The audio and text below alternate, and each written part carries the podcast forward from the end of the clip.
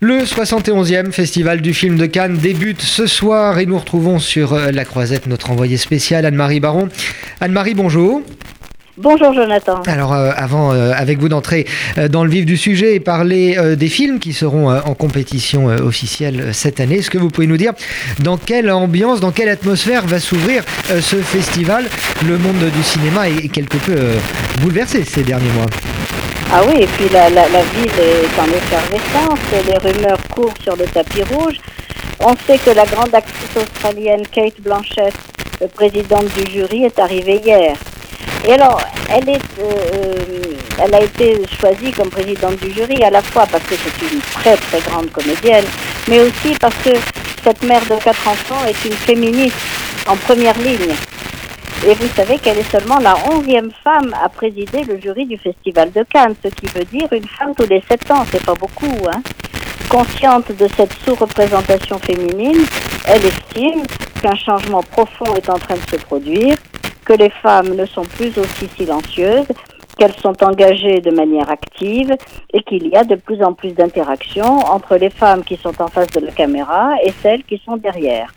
En tout cas, son jury est symboliquement composé de cinq femmes, parmi lesquelles Kristen Stewart et Léa Seydoux, et de seulement quatre hommes, dont le Canadien Denis Villeneuve.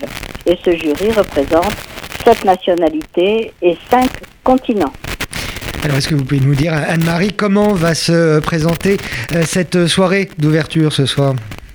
Euh, on attend avec euh, beaucoup de, de, plaisir, évidemment, que Penelope Cruz et Javier Bardem monte les marches du festival pour l'ouverture du euh, de, de, cette édition avec le film du cinéaste iranien Ashgar Farhadi, Everybody Knows. C'est son deuxième film européen et il se passe en Espagne. Un talent certain, des interprètes magnifiques et une histoire de secret de famille comme il sait si bien les mettre en scène, avec un dialogue permanent entre le passé et le présent, font que ce film a d'ores et déjà toutes les chances de figurer au palmarès, car Faradi sait mieux que personne envisager tous les aspects d'une situation, les motivations de chacun des personnages et éviter tout manichéisme. On s'en était rendu compte dans son premier succès mondial, Une séparation. Alors cette année, 21 films sont en compétition pour la Palme d'Or qui sera remise le 19 mai. Mais des dizaines d'autres œuvres seront projetées dans les sections parallèles comme Un certain regard, La quinzaine des réalisateurs ou La semaine de la critique. Et est-ce que dans Le programme de, de, de, cette année se, se, distingue par une forte représentation française. Stéphane Brisé, Guillaume Clou, Eva Husson, Yann Gonzalez, Christophe Honoré, Gilles Lelouch et même, et même le retour d'un vieux de la vieille, Jean-Luc Godard. Tout un symbole 50 ans après la suspension du festival en mai 68. Mais naturellement, le reste du monde sera toujours aussi présent, avec des Asiatiques comme Koreeda ou Chandong, le Turc Nuri Bilge Ceylan, l'Italien Matteo Garone, l'Américain Spike Lee, et surtout le grand Terry Gilliam, qui vient présenter en clôture The Man Who Killed Don Quixote, film que j'attends depuis des années.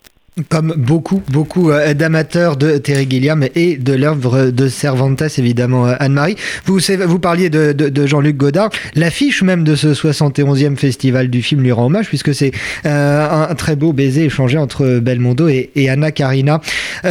Une sélection très riche, on, on l'a compris, Anne-Marie. Qu'en est-il de la place d'Israël dans cette sélection? Alors ça, c'est le point noir, hein, parce que pour la première fois depuis longtemps, il n'y a de films israéliens dans aucune sélection. On pensait que le très doué Nadav Lapid viendrait présenter son dernier film synonyme, au casting pourtant largement français, mais il n'a pas été retenu. Et je trouve assez injuste que ce cinéma, qui est l'un des meilleurs du monde, brille par son absence, d'autant plus que la production israélienne When Heroes Fly, réalisée par Omri Givon, vient de remporter haut la main le prix de la meilleure série lors de la première édition du festival Cannes Série le mois dernier. Faut-il parler de boycott?